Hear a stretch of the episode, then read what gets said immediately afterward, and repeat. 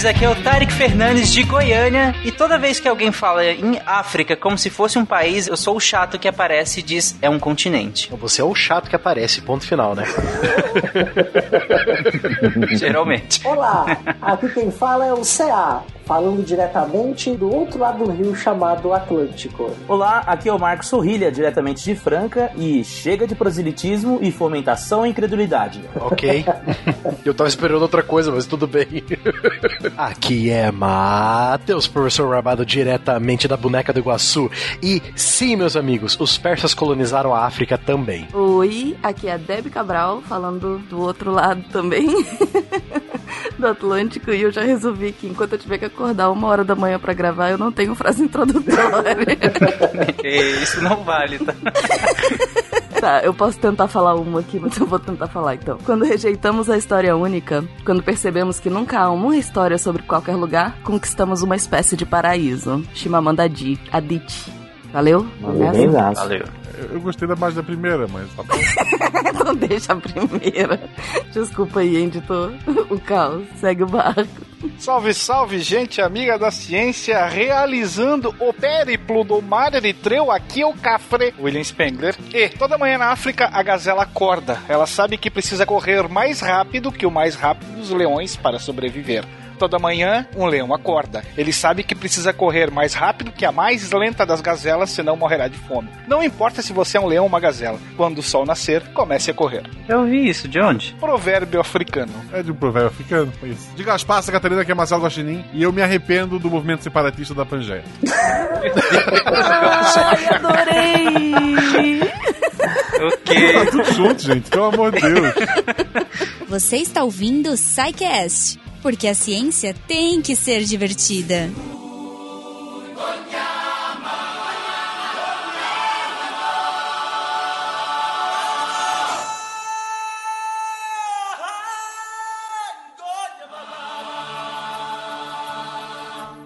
Ouvintes! Depois de quebrar vários paradigmas da historiografia africana lá no primeiro episódio de Impérios Africanos e avançar também, óbvio, na história do continente, nós voltamos a essa segunda parte da história africana, sem o Finquinhas hoje, mas comigo aqui. E antes da gente começar de fato essa pauta, vamos fazer um preview do primeiro episódio. Will, em que momento nós terminamos o prim a primeira parte do, do SciCast de Impérios Africanos e onde nós vamos voltar aqui? Vem, que saudade.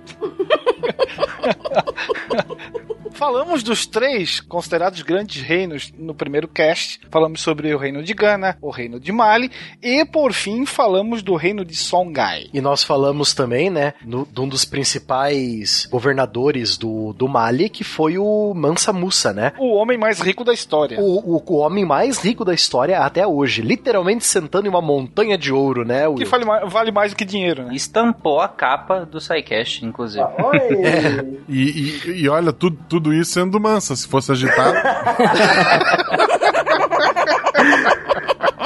Que- É verdade. Nós paramos o programa passado justamente nessa parte aí, nesse último é, grande império africano da Idade Média, né? Que foi o Império Songhai, que ele se expandiu ali na África Ocidental, onde hoje é o país Mali, Costa do Marfim, é, Guiné, né? Então é na, naquela, na, naquela posição geográfica do Sahel, que é aquela, é, é meio que uma, é uma savana, né? É o meio do caminho entre as florestas tropicais do centro da África e o deserto do Saara, né? Que era uma rota também de comércio e que eles produziam muito sal, muito ouro, né? Que, que era exportado para, é, pelas rotas árabes, né? Foi aí que a gente parou no último programa. Um ponto importante que nós falamos no episódio passado também tem relação direta com a escravidão praticada no continente africano. né? Em nenhum momento nós quisemos ou acreditamos que existe escravidão amena. Escravidão é escravidão. A sua instituição é uma das, podemos dizer que é um dos piores crimes que a humanidade pode cometer contra ela mesma. Mas, obviamente, gente, quanto historiadores, nós temos que olhar essa escravidão em sua localidade, em suas configurações, com suas peculiaridades. Isso não quer dizer que a gente pode dizer que há uma escravidão boa ou uma escravidão ruim. É, inclusive, até o Marcos Sorrilha apontou algumas coisas importantes para a gente que a gente andou discutindo, né, de lá até aqui. Então, sobre a questão da escravidão, eu vi a repercussão que deu, eu não participei do primeiro cast, e eu fui um daqueles que ouviu e senti um pouco de falta de clareza em alguns pontos, né? E até eu chamei a, a equipe de história e, e expus algum, alguns dos pontos. Porque eu acho assim, a escravidão na África, ela tem uma série de períodos, né? E até tem um autor chamado Paul Lovejoy. Inclusive, eu tenho vários autores que eu posso citar aqui. São autores que eu uso é, em sala de aula e que é base... pautado neles que eu estou colocando essas, essas, essas colocações. Então, assim, a escravidão ela existe na África antes dos portugueses chegarem. Isso ok, né? E ela é introduzida de uma maneira mais sistematizada e mais claramente, como a gente pode dizer, a escravidão existe quando existe uma lei que diz que existe escravidão, né? Isso é uma das coisas bastante evidentes, assim. Então, por exemplo, hoje no Brasil você não pode falar que existe escravidão, porque a lei diz que não existe escravidão no Brasil, não pode existir escravidão. Por isso que existe aquele cuidado de se dizer que trabalho compulsório é equivalente à escravidão ou análogo à escravidão, porque a lei diz que não pode existir escravidão. Então essa é uma das coisas bastante importantes para a gente entender isso. Quem vai introduzir um primeiro sistema de leis, né, de escravidão na África são justamente os muçulmanos, e isso se começa justamente no momento em que no Mali está a conversão dos, dos seus reis em muçulmanos. Então, se você pegar o Paulo Vejoy, ele vai falar assim: olha, a história da África pode ser contado pela história da sua escravidão. Então, você tem um primeiro momento até o século XIV em que ela é mais ou menos desorganizada, ela acontece de maneiras bastante diferentes, né? É, em todo lugar, em todo em todo o continente. E aí, quando chega no século é, é, XIV, você vai ter essa regulamentação, né, da escravidão. E aí é um detalhe importante já nesse momento, ou seja, entre 1350 e 1600, que é o primeiro período que ele vai colocar, você já encontra um tipo de escravidão que pode ser chamado, entre aspas, de plantation, ou seja, aquele tipo de, de trabalho escravo que ele não é doméstico e ele é único e exclusivamente voltado para a exploração do trabalho na aquisição de recursos primários. Então você encontra isso no Songhai, por exemplo, nas terras dos reis do Songhai, né, onde eles plantavam tabaco. Mas você encontra também mais ao sul na região da extração da costa do ouro. Então, inclusive, é aí em que os portugueses entram na história. Porque os portugueses eles estavam interessados em ouro e os africanos em escravos para explorar o ouro. O que, que, eles faziam? Eles iam até mais ao sul, na região do Camarões, pegavam é, es pessoas escravizadas oriundas de guerra e vendiam para os uh, uh, africanos da região da Costa da Mina em troca de ouro. É aí que eles estão interessados. O negócio fica começa a ficar tão especializado que eles fazem uma espécie de ponto de troca nas ilhas africanas, como São Tomé e Príncipe, por exemplo. E ali eles começam a ter um, um número de escravos que começa a, a exceder e eles começam a, usar, a, a plantar cana e percebem que a mão de obra escrava pode ser lucrativa. Aí começa um segundo ciclo, que é de 1600 a 1800, segundo Paulo Vejoy, né? Qual que é a grande alteração? A grande alteração é que agora você vai ter um novo mercado que vai gerar cada vez mais demanda. Então, antes, ao sul, né, nessa região que nós vamos tratar hoje, que é a região do Congo, da Angola, basicamente a escravidão era oriunda de conflitos ou sanções legais. Por exemplo, o sujeito cometia incesto ou então matava alguém, ele era condenado a ser expatriado e por isso convertido em escravo, que é uma das condições principais da escravidão, é o, camarada ser desterrado, ele não ser da sua própria terra, né? Muitas pessoas falam assim, ah, um dos elementos característicos da escravidão é a violência. Não necessariamente. Até o século XVIII,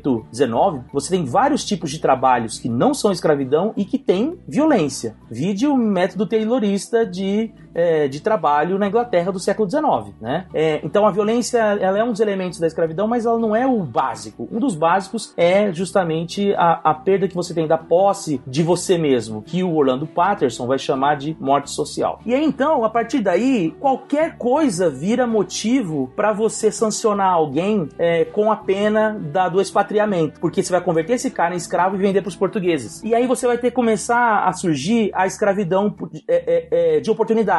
Grupos de três, quatro pessoas que invadem comunidades e roubam as crianças. Né? Isso é uma coisa que você não tinha antes. Então essa é uma alteração que vai existir por conta dessa demanda. E aí um terceiro ciclo que ele vai chamar, que é de 1800 a 1900, que é quando os portugueses perdem o monopólio. E aí você já tem a participação dos franceses, dos ingleses e depois a proibição do tráfico de escravos, a proibição do comércio, né, vira tráfico por parte dos ingleses. Que aí você vai começar todo um sistema clandestino de aprisionamento e tudo mais. Agora, então assim, dizer que, que os portugueses levaram a escravidão para a África é um equívoco. Dizer que ela só existe por causa dos muçulmanos também é, né? Dizer que a escravidão moderna ela é só baseada na raça é uma meia verdade, né? Porque até o século XIX, até o século XVIII, o conceito de raça tal qual nós conhecemos não existia, né? O conceito de raça até então era oriundo de uma palavra é, árabe que diz ras, que é ascendência. Então nada tem a ver com cor da pele, mas de onde você vem e quais são seus ancestrais. No século XVIII isso se altera, né? E aí, é, agora, como disse o, o, César, não existe escravidão boa ou escravidão ruim, né? Pelo amor de Deus, né? Você pode ter escravidão que não tem, não tem usado de violência, mas que ela, ela cerceava as pessoas de terem acesso à sua prole, a, é, ou liberdade de escolha, de ir e vir, e uma série de outros valores que também são nossos, né? São contemporâneos. Então, é, é, é importante a gente pontuar isso. Você já tinha um tipo de escravidão não apenas doméstica na África, antes dos portugueses, né? É, com os portugueses vai se alterar essa, esses métodos e a própria a existência de um, de um mercado consumidor que vai gerar uma escravização mais banalizada, digamos assim, né? Mas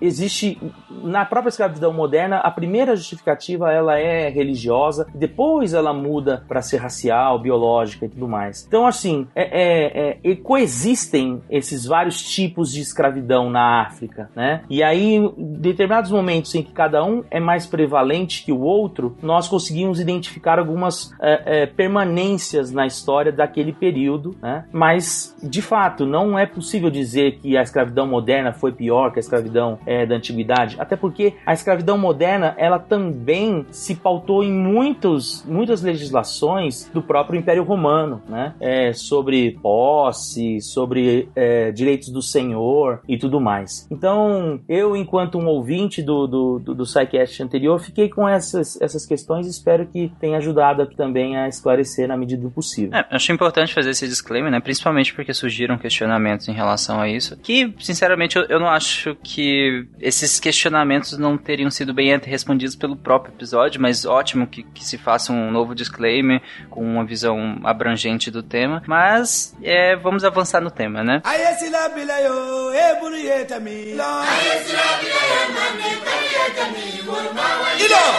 E como o próprio Sorrilha falou, citou, né, países do sul da África, ali no centro-sul do continente africano, né, nós temos hoje, né, a República Democrática do Congo. Mas vamos avançando na, na, na, nossa pauta em relação ao período histórico com o Congo agora, o Reino do Congo. Localizando geograficamente, nós estamos agora basicamente na zona de transição entre aquela vegetação característica da savana e a densa floresta equatorial e tropical. Então a gente começa a descer, é, olhando o, o, mapa do continente, né? Começa em direção ao sul. Mas, é, Will, pra quem estiver acompanhando, por exemplo, com o Geacron, que é aquele mapa interativo, né, das eras, em que você consegue acompanhar mudando as eras, é mais ou menos em que período? O Reino do Congo remonta ao fim do século XIII, da forma como a gente vai tratar ele hoje. Mas essa área já era ocupada desde pelo menos o primeiro milênio antes da Era Comum. Né? Aí você vai ter grupos variados que falavam línguas de uma, de uma matriz que ficou conhecida como Banto.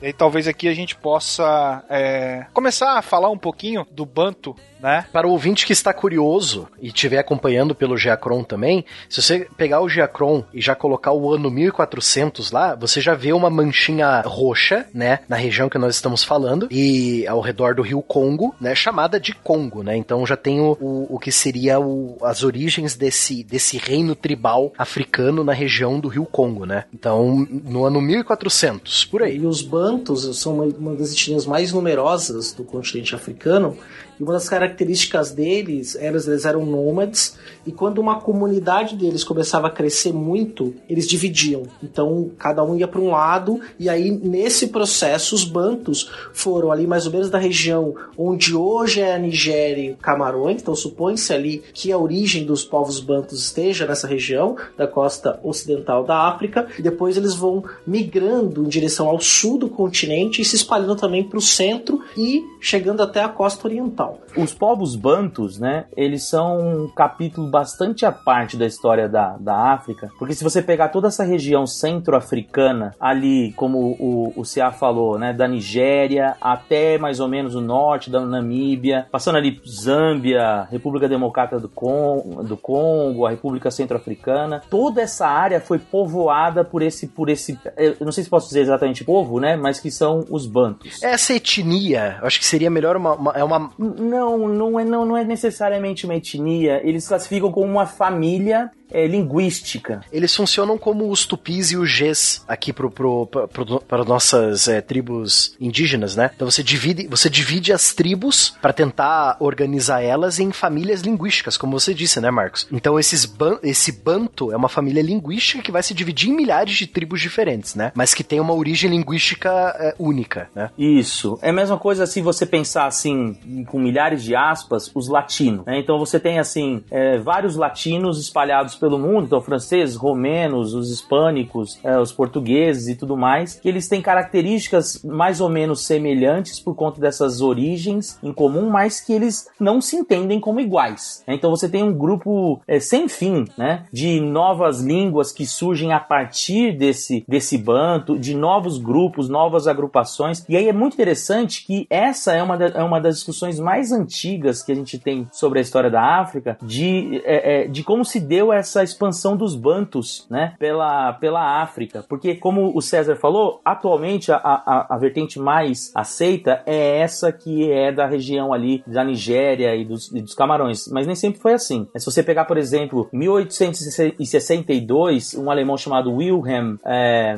Blick é o primeiro que vai usar esse termo banto. O que significa banto? Significa gente, né? Intu significa pessoa e banto seria uma espécie de coletivo de pessoas, né? De pessoa. E aí, em 1913 surge a primeira teoria de como eles teriam se expandidos, se expandido pelo continente que é um inglês chamado Harry Hamilton Johnston. E esse camarada vai falar que foi uma expansão militar e que aconteceu em pouco tempo, de maneira muito rápida, por volta do século X. E aí, por meio, como é um grupo linguístico, você vai ter que, para entendê-los, você vai precisar de historiadores, antropólogos, é, é, arqueólogos e linguistas, né? E aí começaram a aparecer outros estudos em outras áreas que perceberam que não. E aí um dos primeiros estudos mais sérios, digamos assim, vem de um inglês chamado Malcolm Gutierre, Gutierre que é de 1945, e para ele, os bantus teriam surgido da região do sul da República do Congo, Democrática do Congo, e aí subido em direção a, a- ao próprio Congo, Angola, Sudão, é, Gabão, né? E teriam se espalhado a partir daí. Já em 1963, um norte-americano chamado Joseph Greenberg vai reformular essa, essa teoria dizendo que não. E aí já, mais ou menos onde o CA falou, né? Que seria de Camarões e teriam partido duas migra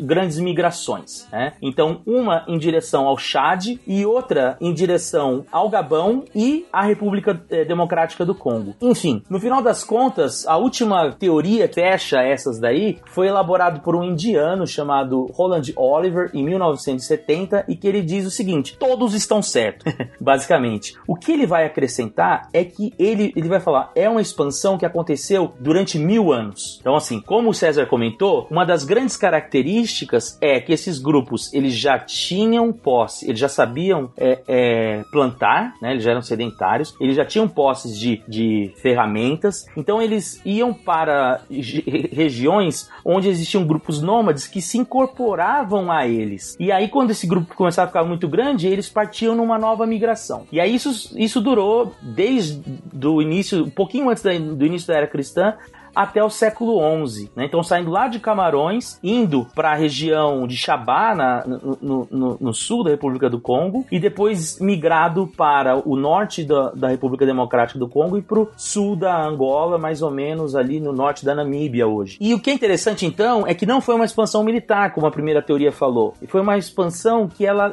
ela, ela trabalhava muito com a ideia de assimilação. Então, os bantos vão, vão levando aos povos dessa região duas noções são inteiramente são, são importantes, né? Que é a noção de, de individualidade, né? Dessa noção de pessoa, um, um tu, e ao mesmo tempo da assimilação, né? Eles tinham uma estratégia que é, eles chegavam perto de regiões onde tinham povos nômades e eles colocavam presentes nas bordas dos locais onde eles chegavam, tentando atrair esses grupos e aí gerar uma assimilação. Forçando a barra, tem alguns autores, como a Marina de Mello Souza, que diz que essa é uma característica que nós brasileiros herdamos dos bantos, que é essa assimilação, né? Esse negócio que a gente gosta de, de estrangeiro, a gente quer sempre tentar falar um pouco a palavra do outro e tudo mais. Isso seria uma herança é, de uma ancestralidade banto. Mas essa região toda que nós vamos ver hoje, então, ela tem, elas são de uma grande família linguística, o que não quer dizer que eles se veem como iguais, né? São vários grupos étnicos, muitos deles se odeiam até a morte, é, mas que essa expansão, sem, sem entender essa expansão, a gente não entende como um conjunto de regras e, e de palavras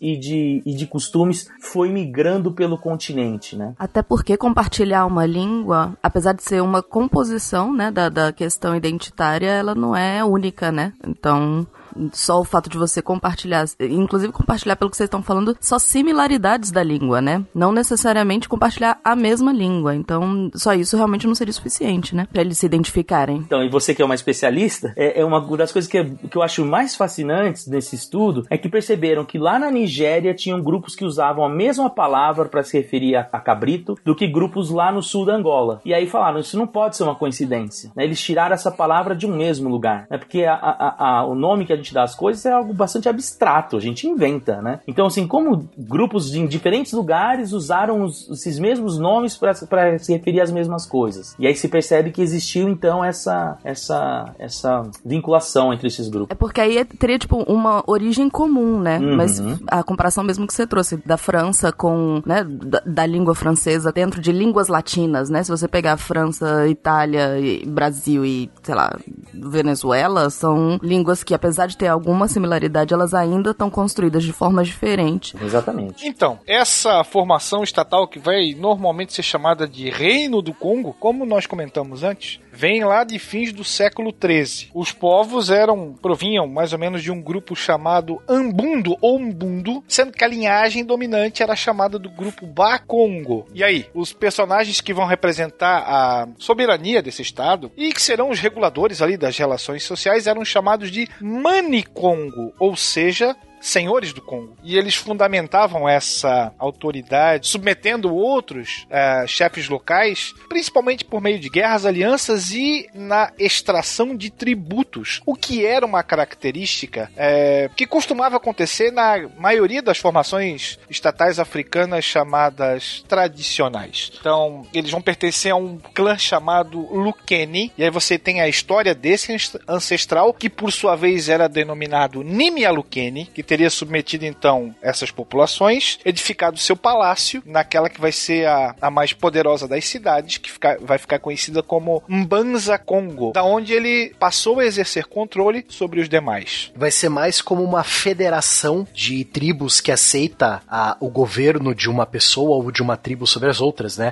Então é sempre bom lembrar o ouvinte que no, nós, né, nós temos essa mania de imaginar, fala de reino, fala de reino, já lembra de reino estilo europeu, reino estilo Game of Thrones, né? Isso. Tanto é que uh, os primeiros que passarem pela região do Congo, os primeiros europeus, os primeiros emissários ou agentes da monarquia, principalmente portuguesa, e aqui a gente coloca nesse balaio é, missionários e comerciantes, eles vão fazer toda uma descrição da região e, e vão dizer que ela pode ser chamada de reino, os governantes seriam reis, as demais lideranças mais ou menos como vassalos e as áreas mais próximas de Mbanza Congo seriam províncias. Na verdade, aqui você tem o olho do europeu sobre algo completamente diferente que ele não entende num primeiro momento. Por isso que ele tenta fazer essa assimilação. E a gente discutiu no cast passado, acredito que hoje a gente vai dar mais uma passadinha. As relações de poder são bastante diferentes entre tribos e, e sociedades africanas e não dá para encaixar nesse conceito que normalmente nós temos da monarquia, da, da autoridade, normalmente vinda da Europa ali, especialmente a partir da Idade Média.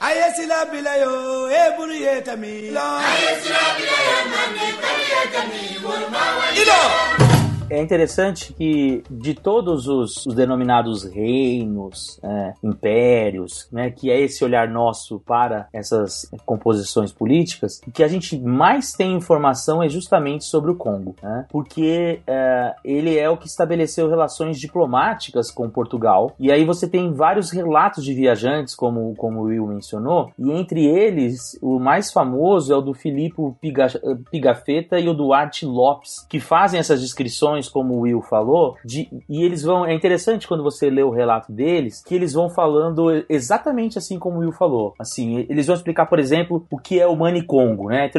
Essa palavra mani. Aí eles falam assim, por exemplo, tem um trechinho aqui. Observar que a palavra mani quer dizer senhor, e a segunda parte do nome indica a região ou senhoria. Assim, por exemplo, Manibamba quer dizer senhor da região de Bamba, e Manicorimba, senhor de Corimba. Sendo que Corimba é uma parte de Bamba, ou seja, eles estão usando as mesmas linguagens que eles têm enquanto europeus para tentar entender o que é o que é esse negócio. E assim, quanto a ser uma federação, é interessante porque, por exemplo, a região de Mambata, ela era autônoma, ela devia, ela fazia parte do Congo, mas era a única em que escolhia o seu próprio líder. Né? Você não tinha uma é, no, nas outras, existia uma designação do próprio Manicongo de quem seriam os, os, representantes locais, menos na região de Mambata, que fazia uma escolha do seu próprio, do seu próprio governador, digamos assim. Agora, um, um fato também que é interessante e que linka com a história dos portugueses é que existe algumas, existem algumas linhas historiográficas que entendem que com a chegada dos portugueses na região, o, o rei uh, uh, do Congo passava por um momento de esse esse, essa confederação, né, essa federação, como o Barbado mencionou, passava por um período de reestruturação, né? E aí o rei queria centralizar poder. Como é que você centraliza poder, citando aí o Game of Thrones, o Game of Thrones, né? Fazendo guerra. O que, que guerra gera de espólio, né? Escravo. E aí eles viram nos portugueses uma chance de eu te dou escravo se você me der apoio de armas e proteção, né? Então eles vão esse esse rei que vai ser conhecido como Afonso I, segundo essa, essa interpretação teria chegado aos portugueses oferecendo esse negócio. Se você me apoiar nessa guerra, eu te forneço os escravos que você precisa, né? Então essa configuração que a gente já conhece a partir de 1500 e pouco, já é uma configuração pós esse período de centralização. Então a gente percebe que esses vários locais já tiveram as suas autonomias, suas próprias lideranças, como a própria região de Mambata consegue manter, mas que já nesse momento o Manicongo vai é, é, desempenhar uma figura central, né? De maior destaque. Sim, mas é, enfatizar, eu acho interessante enfatizar que, é, que os, os, europeus entrando nessa história toda, eles acabaram piorando e incentivando aquelas pessoas a continuarem fazendo isso cada vez mais, né? Como se fosse, sem, os, sem o elemento Europa, seria a mesma coisa. Isso, e aí sabe o que é interessante? Você tem completamente razão, é que isso vai, aí o que acontece? O, o rei do Congo vai centralizar essa, essa, digamos assim, vai monopolizar esse comércio de escravos e os comerciantes portugueses vão começar a ir mais para o sul atrás de escravos mais baratos, porque pessoas escravizadas, né? Mais baratas, porque o rei do Congo já centralizava essa essa operação, vamos chamar assim. E aí eles encontram Nangola, que é um inimigo do Congo, mas que é subserviente ao Congo e nós vamos falar dele daqui a pouquinho. Ou seja, a presença dos portugueses incentiva as rivalidades e a formação de, de grupos que vão lutar contra eles para terem ou a proteção dos portugueses ou terem vantagens de comércio com eles. Lembrando que a própria presença dos portugueses, quem, por exemplo, é, vai ser comum nessa época, tem quadros que ilustram isso. Reis que vão começar a usar coroas como de reis portugueses, né? Por quê? Porque isso dava um sentido de maior poder. Por quê? Quem está mais próximo dos portugueses tem mais acesso a armas, quem tem acesso a, a, mais acesso a armas é mais poderoso. Então era interessante esses sobas, né? Que são a, os senhores é, na região do, da Angola, né, é, utilizarem esses, esses objetos portugueses para demonstrar que tem certa familiaridade com eles. Então, é, é, você tem total razão. Os portugueses ali, como elemento externo, vão funcionar como um, um desarticulador das, das relações que ali existiam ou acentuando rivalidades que até então existiam. Essa parte emular costumes, inclusive, é, portugueses, é bem interessante, mas antes ainda da,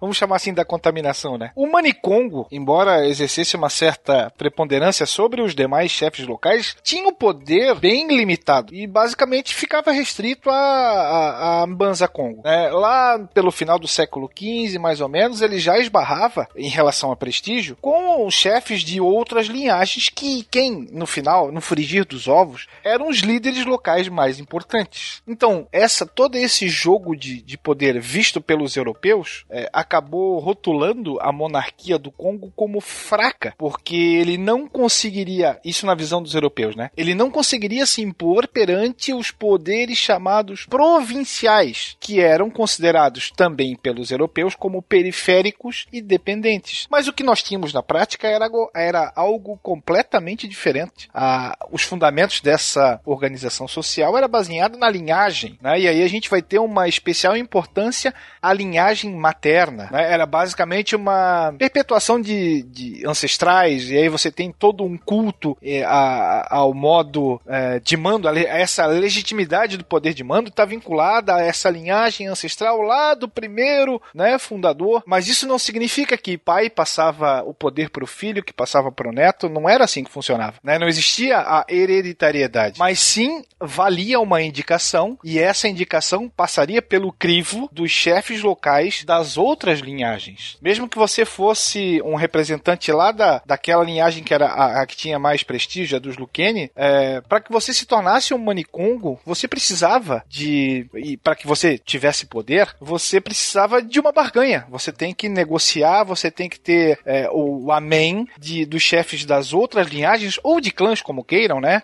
Ou de uma força militar colocada à sua disposição pelos concorrentes. Então, para que você seja reconhecido, eu preciso te reconhecer, e só depois disso é que você, aí sim, vai ter o seu poder, reconhecido, claro, mas vinculado àquela cidade. Como foi mencionado, existiam outros, outros reinos, inclusive, que eram tributários do Reino do Congo, mas na qual o poder vai ser quase que insípido, inodoro, né? Ele não vai ter uma função basicamente estatal como a gente normalmente conhece. Então você tem a barganha política desde a África, né? E você achando que isso é algo do Brasil do século XX, do século E a gente achando que chefe de Estado indicar o filho e passar por uma algum tipo de escrutínio parlamentar uma coisa nova, né? Não é aparentemente. Ah, e a gente vai chegar daqui a pouquinho aí nos caprichos de Afonso I. Aí você vai ver como é que é. Lembrando o ouvinte também que essa não é a primeira vez que a gente vê um reino africano funcionando assim, né? O reino do Mali, o Império Songhai, é, todos os reinos africanos que nós estamos falando aqui, eles não necessariamente têm o mesmo molde europeu, né? Como, eu, como a gente já disse aqui, né? Nós temos que tirar da cabeça o modelo europeu de reino e analisar esse reino africano, né? Que é um, desapega. É um, desapega, desapega OLX. Paga nós, por favor. Sobre isso tem um livro bem bacana da Marina de Melo de Souza, chamado Reis do Congo, Reis Negros no Brasil, que o primeiro capítulo é só sobre isso, explicar o que é ser rei na África e o que é ser rei na Europa, né? Então você tem alguns elementos aí que são diferentes, mas o que eu acho interessante, e também está no livro dela isso, que é isso que o Will mencionou, né? Você tem, claro, a herança, né, do trono, ela vai geralmente para alguém, para algum familiar do rei, não necessariamente o filho, pode ser um sobrinho, né, como é uma, uma sociedade, não se tem certeza sobre isso, né, mas tudo indica que era matrilinear, né? Então o herdeiro ele é o sobrinho, porque a herança se faz pela irmã do rei, né? E aí você se submete a um conselho e esse conselho vai aprovar o seu nome, né? E esse conselho ele é formado por todos esses grupos que a gente mencionou, nessas regiões vizinhas, e só um não pode votar, que é esse de Mambata que eu mencionei, mas ele tem o veto, acho que é mais importante, né? Olha só como isso demonstra é, como essa cidade, essa cidade realmente tinha é, poder, né? Ela não só escolheu o seu próprio é, é líder local, como ela tinha o, o, poder de vetar essa indicação. Só que isso, o que é interessante, é que quando a gente vem aqui para o Brasil e a gente olha as manifestações do, dos, dos congados, né, das, da, da, festa do rei do Congo, uma das coisas mais interessantes da festa do rei do Congo é que o rei do Congo é eleito, né? Aqui nas, na, nas festas que a gente tem aqui no Brasil. Tem bastante em Minas Gerais, no Rio mais ou menos, é, é, na região Nordeste, em Pernambuco também, né? A festa do rei do Congo, ou Congado, como se chama aqui na região próxima de Minas Gerais. E aí isso demonstra, né, uma espécie de, de reminiscência da época africana, que de fato esse rei ele tinha que, ele, ele, ele tinha que passar por um crivo dos grupos locais que levavam até ele tabuleiros, é, é, doações, é, é impostos e tudo mais para dizer se, se aceitavam ele ou não. Né? Então isso está no livro também da Marina de Mello Souza e é bastante interessante essa relação de como é feita a escolha do rei do Congo lá e como é feita a escolha do rei do Congo nos festejos do, do rei do Congo aqui no Brasil. Porque esses festejos também são submetidos a um certo sincretismo né? religioso com, com o próprio cristianismo. Né? Sim, e é até uma discussão que existe se eles acontecem como forma de demonstrar toda a subserviência ao cristianismo, né? ou como a, a, a Maria de Mello Souza vai chamar o surgimento de um afro-catolicismo brasileiro. Né? Então, por exemplo, essa relação que nós temos com os santos, ah, se o santo não me arrumar uma, uma namorada, eu coloco ele de ponta cabeça, essa é uma relação que é oriunda de uma, de uma espécie de religiosidade africana, né? porque o cristianismo europeu ele é, ele é de revelação, né? ele, é um, é, ele não é necessariamente algo que você pode barganhar, já está tudo dito, né? Deus já, já colocou o que vai acontecer. Né? Então, é, essa negociação que você faz com o santo, ela é um pouco semelhante à negociação que as sociedades africanas fazem com as suas divindades. É, então, ela vai falar isso. Tem uma outra autora, é, que vai me fugir a memória dela aqui agora, depois eu posso colocar lá, e indicar direitinho, que ela diz que não, que a nomeação do rei do Congo era uma espécie de resistência, né, para mostrar que é, essas lideranças locais é, eram africanos que também tinham funções políticas na época da colônia. Né? Então existe essa discussão também, mas evidentemente, como você falou, Tarek, é, é já é premiado de vários sincretismos. E tem um elemento feminino também que entra na Congada, nós vamos falar bastante dela, que é a Rainha Ginga. A Rainha Ginga também é personagem da Congada, e ela é de um outro reino, ela é do reino de Angola, do reino do Midongo, né? Mas ela também, na festa da Congada, ela é colocada como um símbolo, é a rainha, né? Então, depende, depende do lugar, depende do tempo. Mas isso demonstra que o reino do, do isso demonstra não, mas isso deixa indicado que o reino de Nandongo era também, uh, ele não fazia parte do Congo, mas ele também era, ele era submisso, né? Ele devia impostos ao rei do Congo, né? Então ela participa também da eleição, ou seja, a, a, a região de Nandongo também participa da eleição do rei do Congo, só que ela aparece às vezes como esposa do Alfonso I e às vezes ela aparece como guerreira que o desafia, né? Então assim, é, nas manifestações culturais aqui do Brasil aparecem é, ela aparece das duas formas, né? O rei do Congo já no século XX vai entrar o Afonso I como o entreguista e ela como a nacionalista que defendeu a África. Então ela aparece em determinados momentos da, da, dessa manifestação de maneiras diferentes.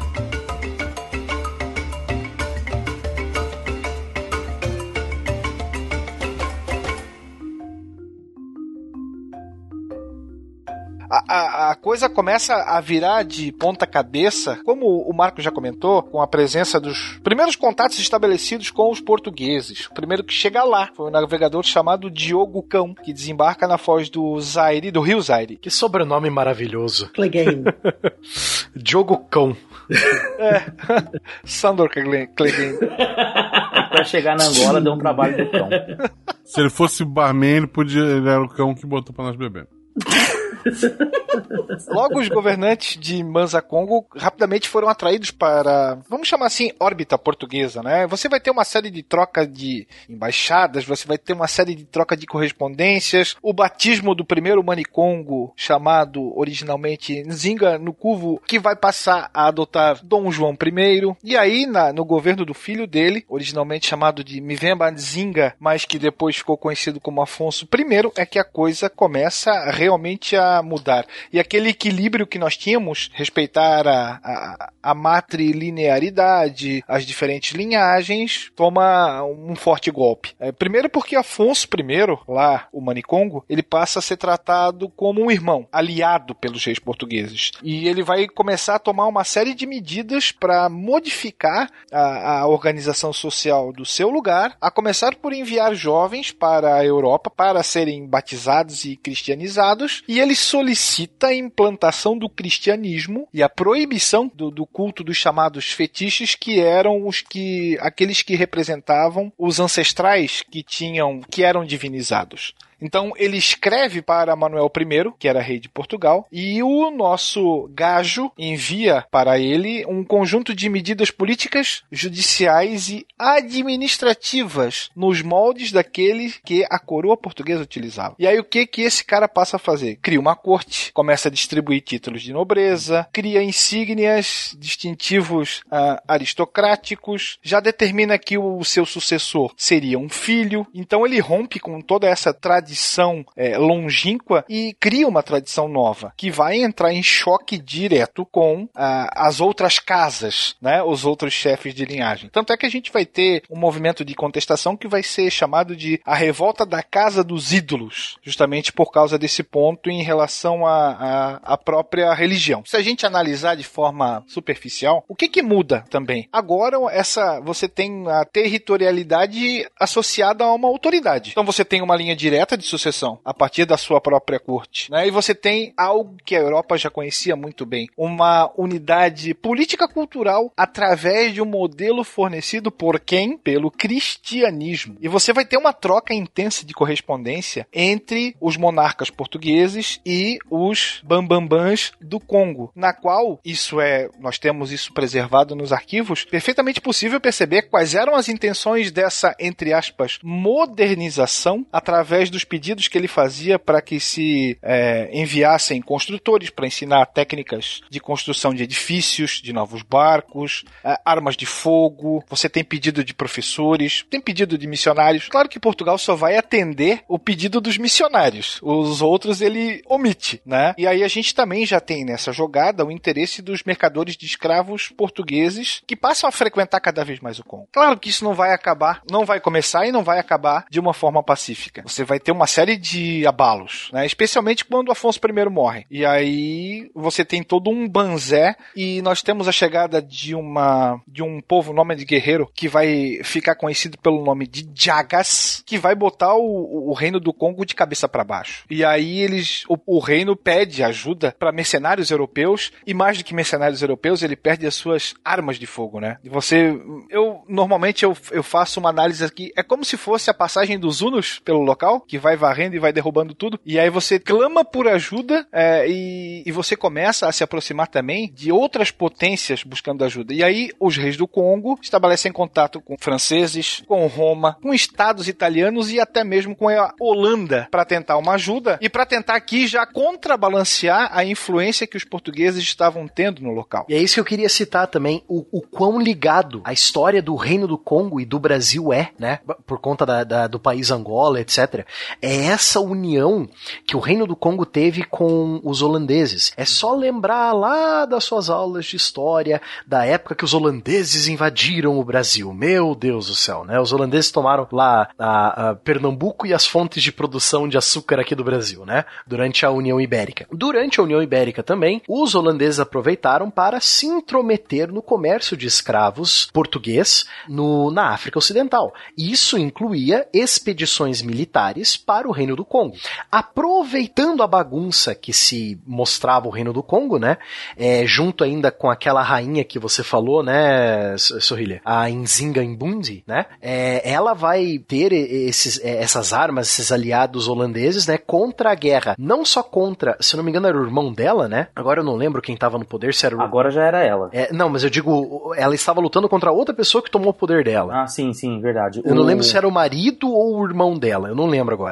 Não, os portugueses colocam um rei fantoche. Eu também não lembro se era um, se era o irmão do, do irmão, mas ela tá em uhum. guerra com Enfim, ele.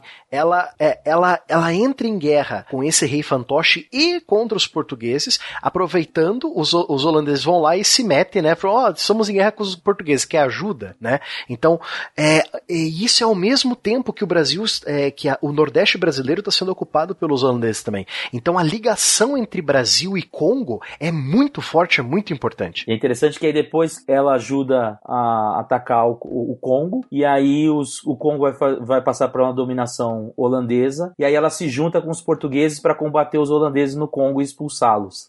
muito astuta, assim, bastante, se diz por aqui, ela é ligeira. Mas tem um, um autor chamado Robin Blackburn, que ele vai falar como se dá essa, essa construção dessas, dessas é, aproximações entre, entre coroas africanas e europeias, que ele vai falar assim, a coroa era a última que chegava, né? Por, então, assim como o, o Will mencionou, você tem o Dom João I, depois o Afonso I, que vai estabelecer, que esses contatos eles eram demorados, porque primeiro quem fazia esses contatos eram os, os comerciantes, tinham cartas de curso, e eles iam negociando para poder fazer já o, o, o comércio de, de, de, pessoas escravizadas e tudo mais, e aí eles iam tentando vender o peixe para a coroa. Olha, é interessante, hein? A gente tá com um negócio assim, o cara tá interessado, por que você não manda uma comitiva? Aí ele mandava comitiva e assim por diante. Um exemplo claro disso é a formação da Angola. O primeiro contato que vai acontecer é um contato diplomático via Congo, é o que demonstra que o Congo, é, de fato, né, Angola devia tributos ao Congo, em 1504, se eu não me engano, e aí só vai se formalizar em 1556, e aí quando isso acontece, o rei já é contra a, a, a União. E os comerciantes, é, eles, eles faziam muito isso, assim, se eles perdiam o mercado no norte, eles iam mais para o sul e começavam a estabelecer novas é, tratativas e vender a ideia para o rei e tudo mais. É, em Angola é importante de fazer aí um, um parênteses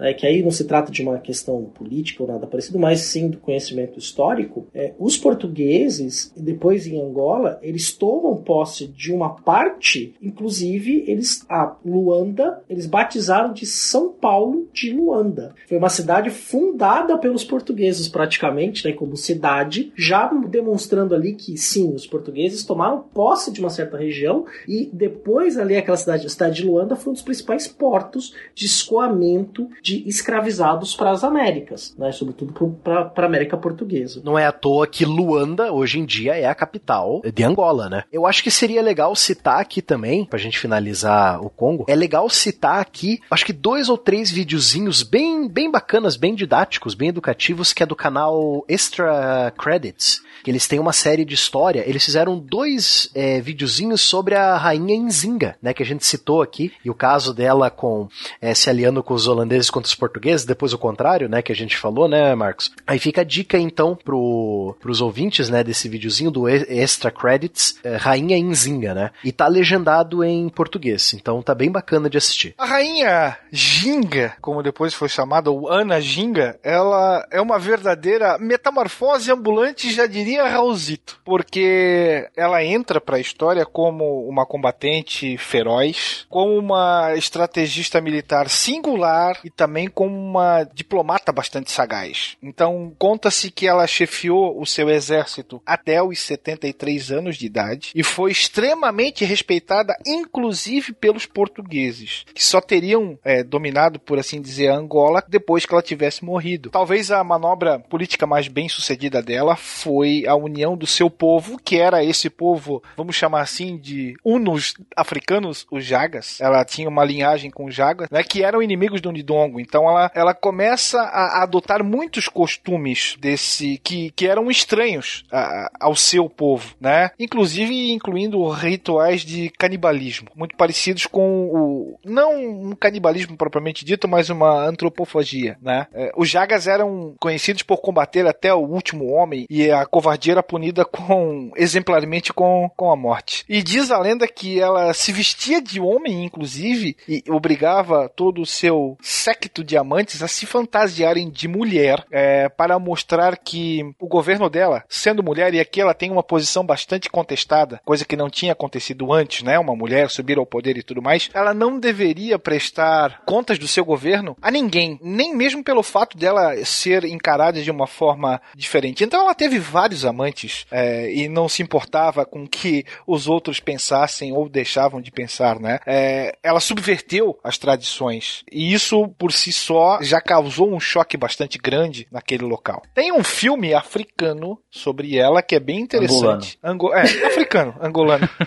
que, Tarik, que aí, remonta a história dela. É um filme recente, 2000 e alguma coisa, não vou lembrar o ano. É, é bem legal. Com a Miss Angola. Ah, mas aí os estereótipos, né? Não, então, não, mas é uma Lamentável. produção da Globo, com a, é a Miss Angola que faz, a- faz o papel dela e tudo mais. Mas assim, ela é, é, é claro, é o nacionalismo ao extremo, né? Ela é Sim, sim, super sim. valorizada. Aí tem- já fruto do século XX, né? É, extremamente recente e tudo mais. É, ela, assim, porque é interessante um- alguma, algumas coisas que você mencionou. É assim, essa é uma região também, né? A região de, de Nandongo, ela é uma região que ela também possui vários grupos, né? Então você tem dois principais aí, que são os Ambundos e os Jagas, né? Alguns chamam de Imbangalas, né? Você também tem, o pessoal chama ali o, o- o grupo todo de Ovimbundos, né? E eles são um grupo que ele é, é, digamos assim, bastante é, de difícil centralização. Então você tem toda hora uma, uma, uma mudança de, de, de posicionamentos nas lideranças de quem centraliza o poder ali. Então você tinha grupos mais próximos aos, ao, ao Congo e grupos menos próximos. Então, por exemplo, o que eu mencionei, 1504, você tem lá a primeira aproximação entre a região de oficial, a região de Nandongo com os portugueses. Quando em 1556, da sua formalização, já é alguém que é, é- é- não vê com bons olhos a aproximação ah, aos portugueses e aos, ah, a- a- ao Reino do Congo. Né? E nesse trâmite todo, você tem a, a figura da Nijinga surgindo é, e ela participa de algumas das negociações. E é muito interessante, porque quando ela é mandada para conhecer a- a- os portugueses que estavam no Congo, ela chega falando português. E eles se assustam, assim, né? Ela já falava a língua dos portugueses e eles acham aquilo demais, né? E aí, o irmão dela vai acabar se tornando arredio aos portugueses e rompendo o contrato, ou, ou os acordos que vinham sendo feitos, o que vai fazer aí sim, em 1557, a fundação de São Paulo de Luanda, né? Já que nós vamos fazer um modelo de negócio, entre aspas, né? igual a gente fez com, os, com o Congo, nós vamos fazer aqui a nossa própria, a nossa própria administração. E aí tem a feitoria é, em Luanda e tudo mais. E aí eles se tornam inimigos. E aí o que acontece? Existe uma coisa. Aí o, o por que eu tô mencionando isso também? Que o Will vai falar que existe uma. Ela é bastante contestada porque ela era mulher. Não só isso, porque o irmão dela morre de maneira sem explicação. E na época. Mo- Morre de morte matada, de verdade, morte né? matada e talvez envenenada por ela. Por ela, É. ou amando dela. Ou amando dela. E aí ela assume a tutoria, digamos assim, do filho dele e assume como sendo, como tem toda essa questão da matrilinearidade, né? Então teria que ser um filho dela, que ela não tinha, né? Ou seria um filho da irmã. Ela assume esse posto. E aí então, o que que vai dar essa sustentação para ela? Justamente esse traço, porque o irmão dela, é como a gente tá falando de matrilinearidade, e não sei se tem um, um, um cast do SciCast só sobre matrilinearidade, é muito interessante como funciona e, e para essa região da África é interessante, porque você vai compartilhando o poder entre as famílias, né? porque o, o camarada casa, ele vai morar na casa da esposa, e aí, então, a casa da esposa passa a ser a que detém o poder, né? Então, para ela, o irmão dela é Ambundo e ela é Jaga. E o que, que ela faz? Ela consegue equilibrar esse poder costurando com os Jagas a parte militar, ou seja, ela tinha essa, entre aspas, legitimidade para governar porque ela estava cuidando do filho do irmão, ou seja, ela ela está representando ali uma, uma descendência, mas ao mesmo tempo ela tinha o exército do lado dela, que são os Jagas. E aí tem uma coisa, uma informação. Então, ela vai governar de certa maneira, casando essas duas influências, né? E sempre tendo um braço forte do lado dela, que são esses, esses guerreiros que tinham, prestem atenção, um local onde eles se reuniam para fazer os seus treinamentos e tudo mais, que tinha o nome de quilombo. Né? Então, o, quilombo era o lugar onde os guerreiros jagas se encontravam e faziam seus treinamentos, onde viviam e tudo mais. Né? Então, a gente tem essa referência aqui no Brasil que é muito tributária dessa, dessa herança também dos tempos de, de África. E mais do que isso, eu diria, né? A gente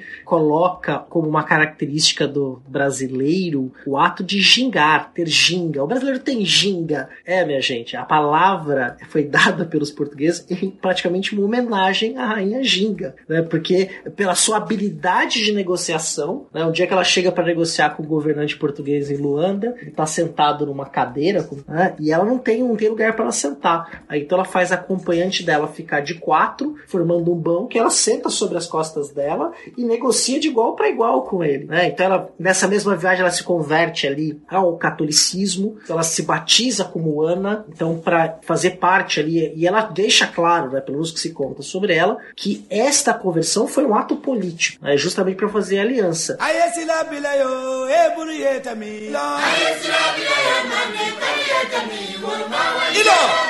O reino Nidongo sobre a rainha Jinga em determinado momento, mas no início, depois eles rompem com isso. Mas no início eles concordam com os portugueses em pagar um tributo escravizando povos rivais. Depois eles vão romper com aquilo, mas houve em determinado momento sobretudo por causa dessa parte militar, um acordo entre o reino Nidongo sobre o, sobre o comando de Jinga para capturar, é, capturar pessoas para serem escravizadas. E depois isso vai ser rompido porque os portugueses também, não quando troca-se o, o vice-reino, né, o vice-governador é, daquela região, é, esse tratado é rompido. E aí as relações são estremecidas. E como ela foi longeva, então essa relação com os portugueses nunca foi de total superfície ciência, mas também teve momentos de conflito e momentos de acordo, de guerra e paz o tempo todo. Ela tem esse primeiro momento de conversão dela, aí depois ela rompe, né, e ela vai negociar com os grupos locais para fazer essa resistência aos portugueses, né, e putz, dá uma canseira para os portugueses. Depois ela vai se aliar aos, aos holandeses, né, e vai fazer esse ataque ao, ao Congo. Depois ela vai se re, reconciliar com os portugueses e no fim da vida ela morre é, conversa já com, com padres portugueses no local, na região de Nangola, fazendo a conversão e catecismo e tudo mais. Então ela começa como, como portuguesa, assim, entre aspas, depois ela rompe e no final ela se reconcilia e aí termina a vida dela como, entre aspas, né, conversa ao catolicismo e tudo mais. Mas ela é, eu, eu, eu brinco em sala de aula que ela é a Cersei de, de Nangola. Ela realmente tinha ginga, né? É, exatamente. Ela dava nó em pingo d'água. E depois dela, foi comum entre os, os, os Nangolas outras mulheres. Depois, ela, aí ela meio que estabelece uma tradição. Outras mulheres também serão rainhas além dela. É, inclusive, é, o nosso ouvinte, a ONU tem um trabalho chamado Woman in Africa, né, que é um site que traz personagens femininas, que é uma continuação do projeto do História Geral da África, personagens importantes femininas é, na história africana. Há, obviamente, a Ginga, e uma, esse material da Ginga especialmente está em português, os outros estão em inglês. Então, tem uma história em quadrinho que conta a vida dela, é sensacional, para trazer esse protagonismo feminino na África ao longo da história. E mais do que isso, a rainha Ginga hoje é um dos símbolos de uma tentativa de pan-africanismo. Né? Ela tem reflexos aqui no Brasil, mas também no continente africano, em outros países além de Angola, ela também é um personagem importante. Né? Trocada como símbolo de resistência, uma grande governante, e de fato foi. Queria só estabelecer algumas coisas em relação ao que nós vimos nos, nos reinos anteriores da, do cast passado. Existem algumas diferenças, principalmente no aspecto da religiosidade, né? da, da região central centro-sul africana e a, e a região ocidental, né, da, da África. Então, que é você não tem uma separação muito evidente entre religião é, e Estado, digamos assim, né? Então, os, os grupos da região ocidental, eles têm essa influência dos islâmicos, então eles conseguem fazer essa uma sacralidade melhor organizada, o que é leigo, quem é o clero. O clero tem uma,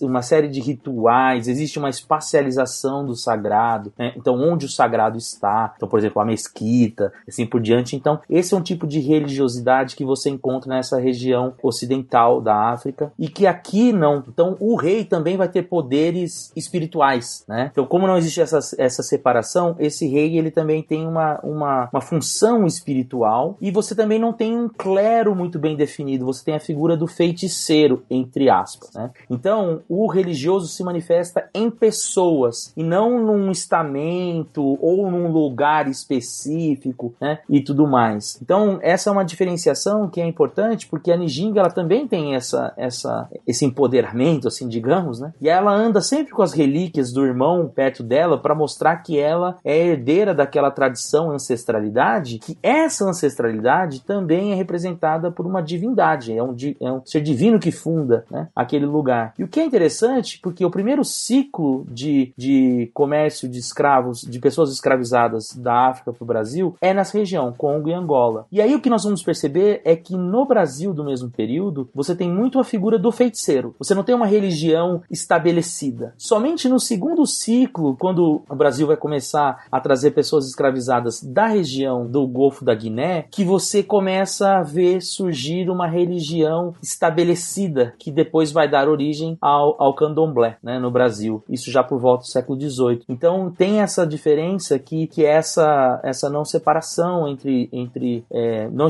separação muito clara né, entre religião e o poder do leigo, né, e que se manifesta na figura do rei também. Né. É interessante, por exemplo, como o, o rei do Congo se transformava rei. É um, é um negócio bastante interessante. Ele dormia com a sua irmã, entre aspas, lógico, não era a irmã dele no sentido que a gente conhece, mas era a irmã lá no sentido deles, numa, numa concepção de família mais expandida. Ao fazer isso, ele cometia incesto. Ao cometer, cometer incesto, ele era considerado expatriado. O que, que acontecia normalmente com esse expatriado? Ele virava escravo, né? Não no caso do rei do Congo. Ele, ao ser expatriado, ele não tinha uma pátria de origem, então ele poderia governar para todas de maneira equivalente. O que volta lá o que o Will mencionou, que é, esses grupos estavam sempre em disputas. Então, quem tinha que ser o líder de todos era alguém que não tinha, em tese, né, é, é, vínculo com nenhum deles. Então, ao ele cometer esse incesto, ele se tornava um expatriado e, como expatriado, ele podia é, governar por todos sem ter um conflito de interesses, digamos assim. Caramba, interessante isso. É muito maluco, né? Que, que tática, né? pois é, isso aí tá no texto do Jean Vancina, naquele é, História da África da Unesco, se não me engano, volume 4.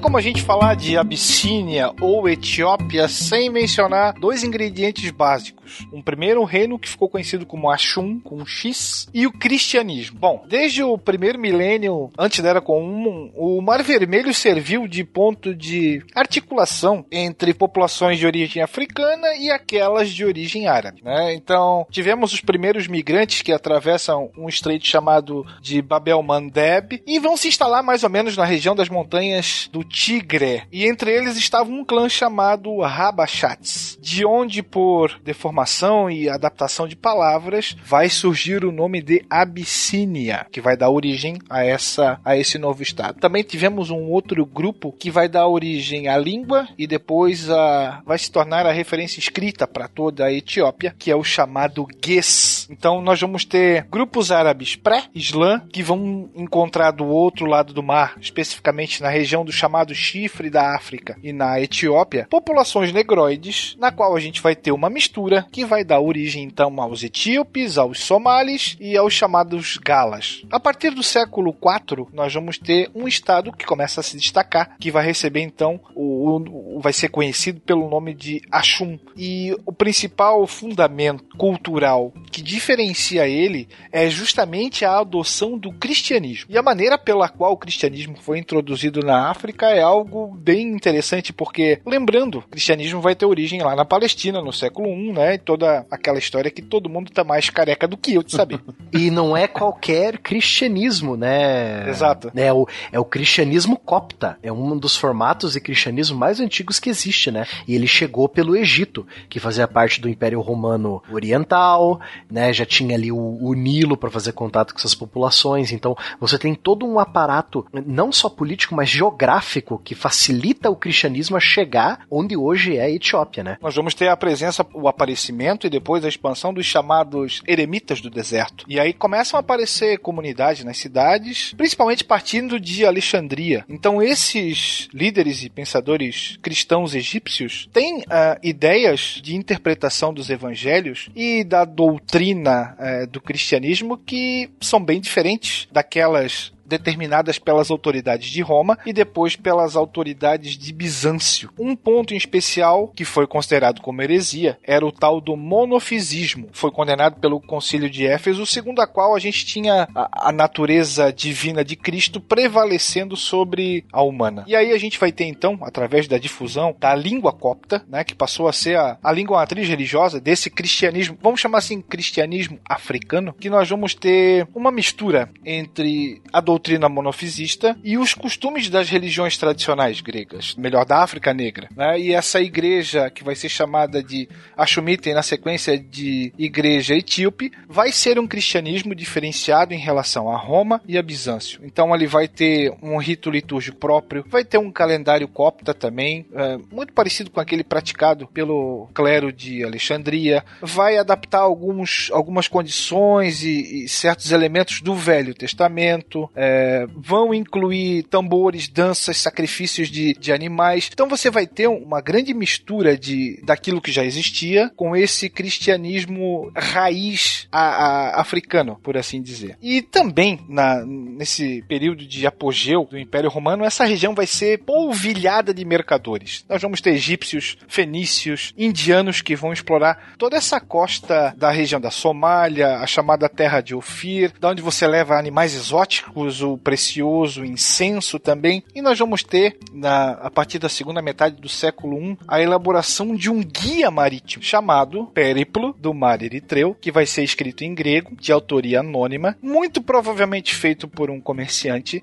que vai relatar todo o litoral africano banhado pelo Oceano Índico, mais o litoral arábico, mais o litoral índico. E aí ele vai te apontar vários caminhos por onde a navegação seria melhor. Nessa época a gente vai ter uma cidade-porto bastante importante chamada Adulis, da onde vão entrar e vão sair produtos africanos que eram extremamente um, bem que, tinha um comércio muito forte, como por exemplo peles de leão, peles de leopardo, você tem os presas, as presas de elefante, cascos de tartaruga, pimentas, metais, temperos, cidade portuária extremamente comercial, mas a cidade de Axum, mais ao norte do que hoje é o atual território da Etiópia, vai acabar sendo o centro principalmente onde os poderes vão ser centralizados e onde foram edificados então palácios, túmulos, altares e tudo mais.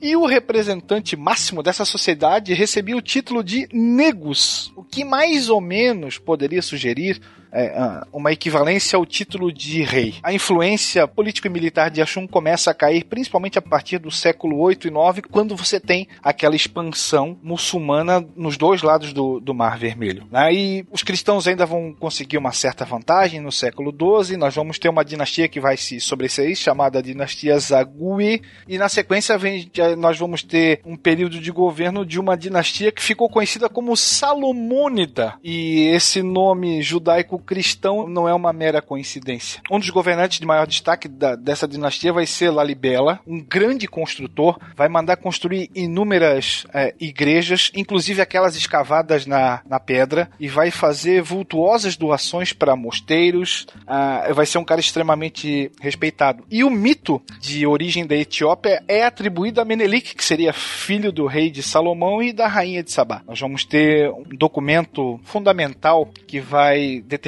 os passos da, da dinastia Solomônida, que é o livro chamado Quebra Nagaste ou Glória dos Reis, que narra então os fundamentos míticos desse reino e essa vinculação entre a tradução religiosa judaica também. É isso que é interessante, né? A gente sempre tenta lembrar o ouvinte disso. O quão impactante é em, em qualquer sociedade você ter uma, uma confirmação. Por que, que você está governando? E como os águes, eles pegam o que sobra do reino de Aksum, eles continuam com esse monoteísmo e para dar validação a seu governo, eles falam que são o quê? Descendentes diretos do rei Salomão, né? E salve já.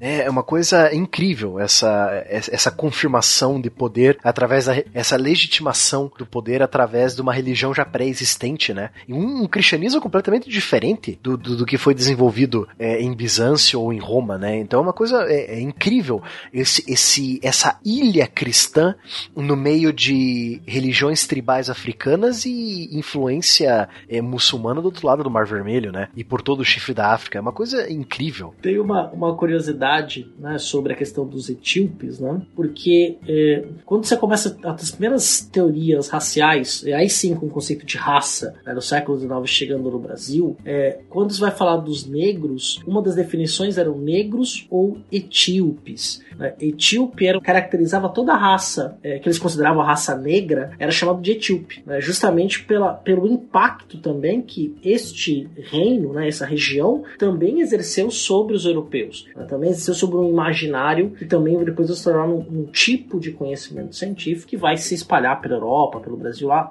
séculos depois, né, no século XIX. Aparece isso no Nina Rodrigues? Bem antes, no século, começo do século XIX. Começo do século XIX, eles usam o termo etíope como um sinônimo de negro, né? Como sinônimo de uma raça. Etíope ou núbio, né? Porque é na mesma região, é na região do Sudão, né? Porque aqui eles estão retratando os povos sudaneses, né? Que aí entra, entra o povo etíope e o povo núbio. Em anúncio também de jornal de escravos fugidos, né? Eles usavam também o termo etíope também, era muito comum. Né? Provavelmente para designar um negro mais retinto, né? então eles usavam muito esse termo já com outro significado, né? mas que fica um, uma caracterização de um povo, como o Will está descrevendo muito bem, era tão impressionante, né? E de, de tanta influência cultural, não só ali no, na, na, região oriental da África, mas também chega às Américas, né? Com menos escravizados do que vai chegar da costa ocidental, mas também vieram para cá. Nós já comentamos em outros casts da, da, da suposta existência do reino de Preste João, que foi tão procurado pelos europeus, especialmente os portugueses nos seus períodos de combate com os mouros nas guerras de reconquista. Então sempre existiu uma informação de um grande reino cristão na África, só que não se sabia onde. Então ele variou de local em local à medida que a coisa foi se avolumando. Acredita-se que essa menção seja a, ao reino da Abissínia, que adotava um cristianismo copta, não um cristianismo entre aspas normal que, que se tinha até então. Agora, se foi realmente lá ou não, né? Existia até menções em mapas do reino de Preste João e tudo mais. Alguns até partiram para encontrar, mas não voltaram para dar a sua resposta sobre essa grande questão. Interessante, até faz sentido por questões geográficas, né? Ser ali na região da Etiópia, né? Ou no reino da Abissínia. É, tanto que, tanto que quando Portugal escutou da Etiópia, tanto Portugal quanto os outros países, é, os outros reinos é, europeus da Península Ibérica, eles mandaram mensageiros para a Abissínia para é, entrar em contato com esse, esse misterioso reino cristão africano. Será que é o Preste João? Né? Então, lógico que não tem como confirmar se era mesmo ou não, se, se é que existiu o reino do Preste João ou não, mas quando os europeus escutaram desse reino no sul do Egito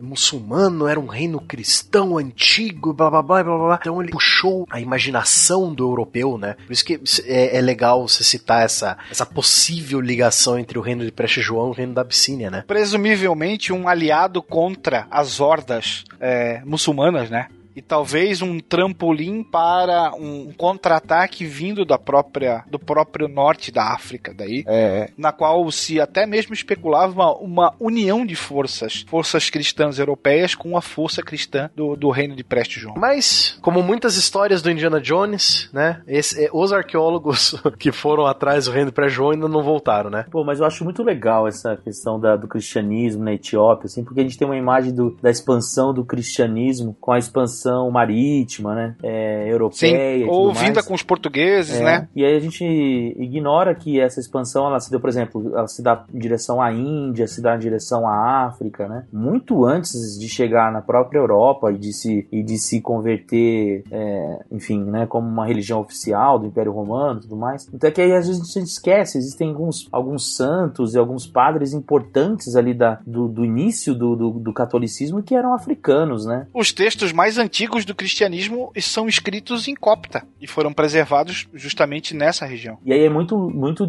louco depois, quando começa a expansão islâmica pela África, como isso vai entrar em conflito, né? E o que é muito interessante, assim, né, né, nessa expansão, é aí que, que alguns cristãos vão ser também escravizados, né? Porque a lógica da escravização para o muçulmano era a escravização do infiel, né? O cafre. Também chamado. Exato, né? Então você tem uma essa, digamos, essa espécie de não é desculpa, né? Mas assim, o, o infiel pode ser pode ser cristianizado, pode ser escravizado e o muçulmano não pode, por sua vez, né? Segundo segundo a lei. Então isso levou muitos povos a se converterem ao islamismo como uma forma de não serem escravizados. Né? E um dos elementos muito interessantes que ajudaram na expansão do, do islamismo na África, né? nessa região ao norte, depois por meio do comércio para o sul, era a presença de nessas caravanas negros já é, é, convertidos ao Islã. Porque assim, e isso vai, vai ficar bastante claro aí no que a gente está falando, né? Esse contato do Sudão, e Sudão que quer dizer é, terra dos negros, né? É, o significado é esse. Então essa África ao, ao sul do Saara, né? Eles vão chamar de Sudão porque significa terra dos negros. Esse contato existe muito antes da gente pensar, ah, não, os portugueses que vão fazer porque não tinha como atravessar o Saara, né? Porcaria nenhuma, né? Esse contato já se dava uh, bastante,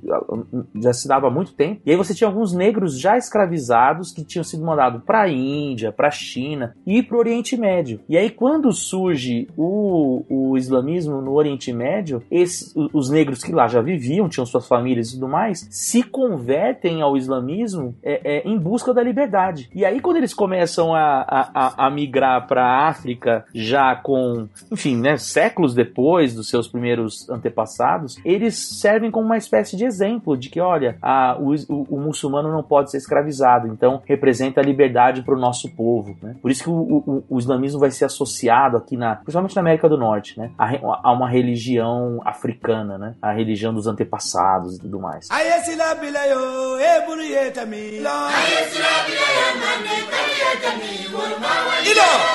Bom, então ali ó, se a gente seguir em direção centro-sul da costa oriental, nós vamos ter um encontro entre duas populações, ou entre duas não, entre populações, né, de proveniência árabe-muçulmana com nativos da matriz cultural banto, da qual nós vamos ter uma sociedade que ficou marcada pelos contatos entre Arábia, Pérsia, que o Barbado comentou, e o Oceano Índico propriamente dito. O traço distintivo de toda essa galera vai ser uma língua comum que vai ser chamada de Swahili. A mistura de elementos então bantus, com palavras e expressões de origem árabe, trazidas por emigrantes da região do Mar Vermelho e do Oriente Médio que vão estabelecer no litoral, né, próximo do, do Índico, a língua e a cultura Swahili. Swahili que é uma palavra que significa praia ou costa, acredita-se que vem do árabe sahil, né? Então, o que seria um dialeto costeiro. Por que que árabes e persas se estabelecem principalmente em Mogadíscio, que é a maior cidade atualmente da Somália? Acredita acredita-se que tudo passe pelos lucros comerciais. Então, o Oceano Índico funcionava como uma, um grande caminho de rotas de comércio, é, pontilhados por inúmeros comerciantes de várias nacionalidades. Né? Quando eles começam a sacar é, como aproveitar a força dos ventos, das monções, esses comerciantes afro-muçulmanos vão bombar. Tanto que a expressão que vai ser utilizada para designar essa região em árabe vai ser Bilad al-Zendi, numa tradução próxima, país do Zendi, ou país dos negros. Zend era uma corruptela para Zanzibar.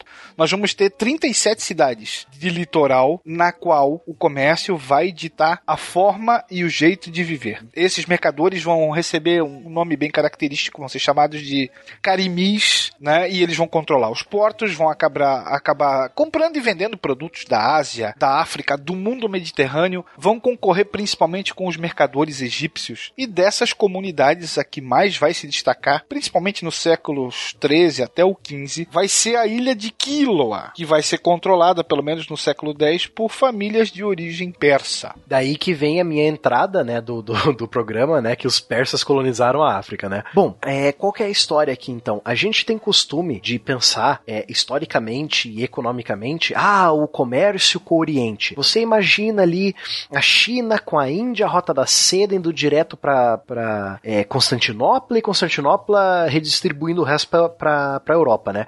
A gente deixa de lado um dos principais focos econômicos da época medieval, que é a costa oriental da África, né? Entre outras palavras, o nosso famoso chifre da África, né? E o litoral de Moçambique.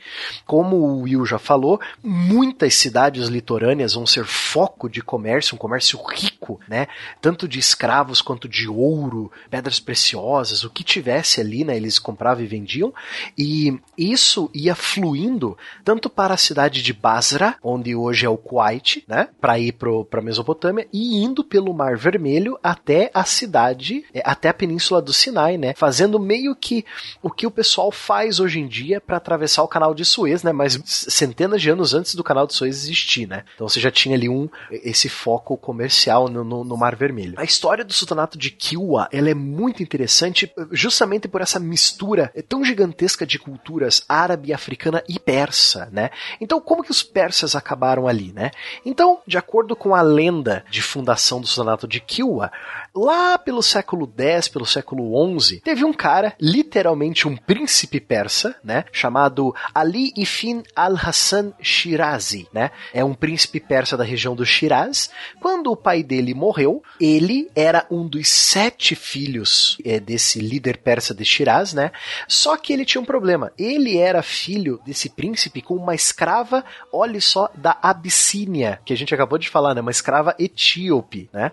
Então ele já, ele já tipo, foi posto de lado pelos outros irmãos na, na, na briga pela sucessão do, do, do, pai deles, né? Pelo, pela região de, de Shiraz, na, na Pérsia. Vendo que ele não ia conseguir nada em Shiraz, talvez só uma faca nas costas, né? Ele decidiu usar par com todo um secto de seguidores, guardas que, que, que ele confiava, né? Toda a riqueza que ele mesmo acumulou. É, essa riqueza inclui-se produtos persas, né? Como tapetes e panos e sedas. Resolveu pegar um barco e sair navegando pelo Estreito de Hormuz, passando pelo, pela Península Arábica e chegando no, no chifre da África. Ele parou, comercializou, trocou mais produtos, mas ainda não era o local que ele queria, né? Ele continuou zarpando com esse barco e com é, todo o secto dele. Ele chega bem ao sul do, do, do que seria o limite da, da região comerciável árabe, né? A região comerciável muçulmana. Ele chega numa região da ilha de Kiula e lá ele entra em contato com os moradores locais, né? Lá tem um, um rei, um líder tribal chamado Almuli, né? E ele tenta fazer um acordo com esse rei Almuli. Ele quer comprar a ilha, a ilha de Kiwa, ele quer a ilha para ele, né? Humilde, né? É, humilde, humildão, humildão. Ele só quer a ilha para ele, né? Ele e o secto dele, que ele quer recomeçar a vida do zero na ilha, né? O rei uh, Almuli Banto, né? Da é, tribal africano, ele concede a esse estranho vindo do norte, né? Não, você pode ficar com a ilha assim, só que o, o, na época não era uma ilha, era uma península, né? E a jogada do rei Banto foi assim: seguinte, você pode ficar com esse pedaço de terra aqui sim, contanto que você consiga cobrir toda a extensão litorânea dele com os panos e tapetes que você trouxe no seu barco, né? O que seria impossível, porque a, porque a ilha não era ilha, era uma península, né? O príncipe Ali rapidamente mandou todos os seus servos cavarem uma trincheira, né? Cavarem uma, uma, um canal que separava a península, né? No, no, no canto mais estreito da península, que sepa, separando a península da terra firme, né? Transformando a península de Kyula em uma ilha, né? E ele pegou essa ilha, colocou todos os tapetes e panos que ele tinha, cercou ela ali e falou: pronto, tá aqui, ó. Ganhei Cara, a ilha de graça mentira. por pano. Uhum. essa essa é, a, é, a, é, é, o mito de origem do, do sultanato de Kilwa. O cara cavou, mandou os servos cavarem uma trincheira, encheu ela de água, separou a península do continente, transformou ela em ilha. Ela, pronto, tá aqui, ó. Tá aqui seus panos. Comprei a ilha por panos. Acho justo, né? Se o cara fez isso, ele realmente merece lá. É até interessante essa história pelo seguinte: você tem dois. É, você tem duas certezas aqui. A primeira certeza é que, de acordo com a cultura persa, ou com a cultura muçulmana, pelo menos é o que o pessoal da região explica, né? Você dando panos para as tribos africanas, você está meio que civilizando eles, né? civilizando entre aspas, né? Então, meio que é, você torna esses, essas tribos bantas em volta, é, nas proximidades das ilhas é, de Moçambique, de Kiula, né? Você torna elas civilizadas, o que libera o casamento entre a nobreza local e essa nobreza persa árabe, né? A outra coisa que ajuda a explicar por que, que os sultões de Kyula são negros é que, devido à origem desse príncipe, o príncipe Ali, dele ser metade persa e metade etíope, tá aí a explicação deles terem pele negra, né? Por serem sultões negros, porque eles vêm dessa descendência do príncipe Ali, que é metade persa e metade etíope, né? Então você tem duas afirmações aí para confirmar o poder deles em cima da região, né? Bom, contando essa história, o príncipe Ali compra essa ilha, que não era ilha, né? Agora virou ilha, é, com os panos e, e, tecidos persas que ele trouxe. Ele dá esse, isso como presente para o rei é, Almuli, né? O rei banto local. Começam a, a construção de uma cidade na ilha de Kyula e na ocupação das outras ilhas em volta de Kyula também. Então, aos poucos, essa, esse novo país, esse novo reino de ilhas, né? Vai crescendo e vai se tornando um dos principais pontos de comércio é, da África Oriental depois do chifre da África, né? Então, os comerciantes indianos e árabes que paravam no chifre da África iam mais ao sul para comercializar com o pessoal de Kyula, né? Ele se tornou um dos melhores centros comerciais da África Oriental, é, até suplantando a cidade de Mogadishu, na Somália, né? E rapidamente atraindo comerciantes e imigrantes do norte, especialmente do chifre da África, da Arábia e da Pérsia. Então, você tem uma mistura de africanos locais, de persas, de árabes, de muçulmanos, de politeístas e a expansão vai indo até para uma ilha de um nome muito curioso chamado Ilha Máfia, né?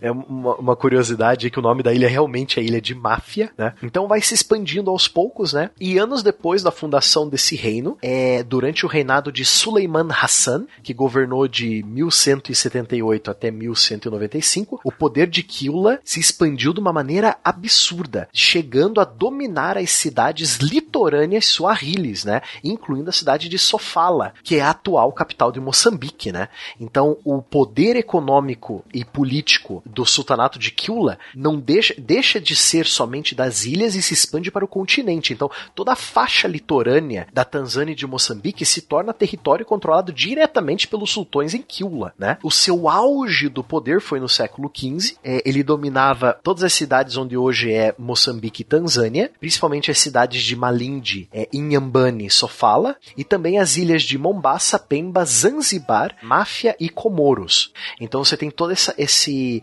essas ilhas que são ótimas para é, comércio e todo o litoral a seu favor. Apesar de ser uma figura central, o sultão, né, apesar de ter esse sultão como uma figura central, o sultanato não era bem centralizado, parecendo mais uma confederação comercial de cidades lideradas pelo sultão de Kyula. Então tá aí outra coisa de novo, né? Essa coisa da federação, dessa confederação de várias cidades se submetendo a uma cidade maior ou uma cidade com poderio militar e econômico maior, né? E pagando impostos para ela.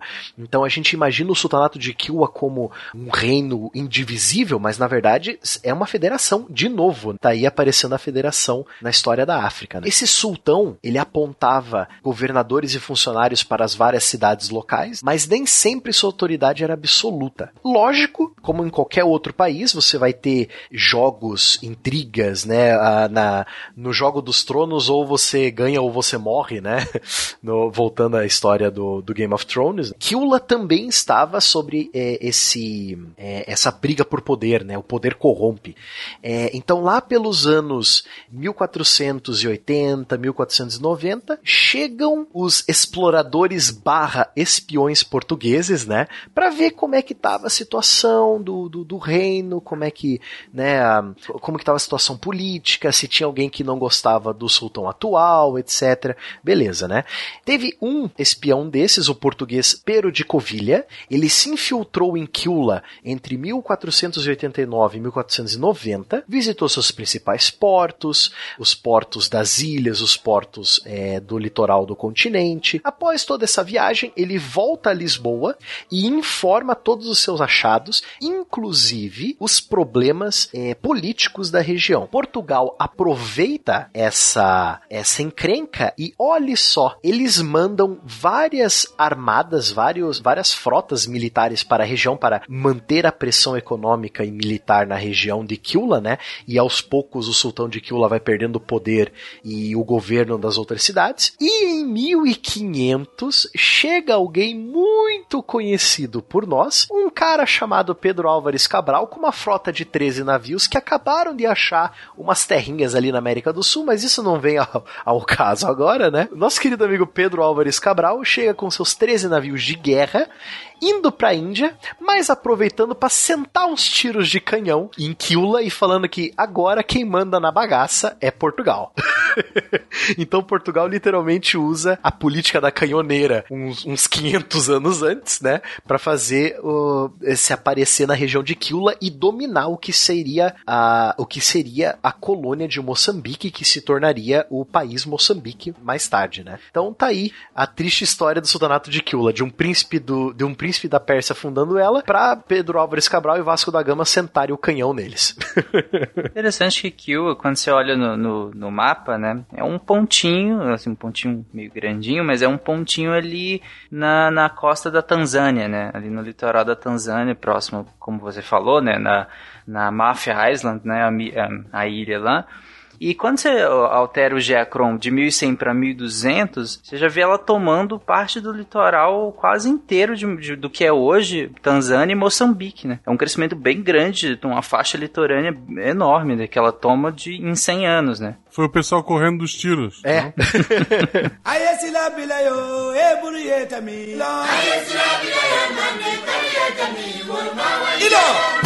O interessante dessa expansão territorial é que nós estamos acostumados a imaginar expansão territorial é, como guerra, guerra direta e governo centralizado. Mas o que explica Kiula ter crescido tanto a sua área de influência é literalmente essa federação de cidades comerciais. Então você vai ter cidades comerciais pagando impostos para Kiula e Kiula exercendo sua força econômica em cima dessas outras cidades.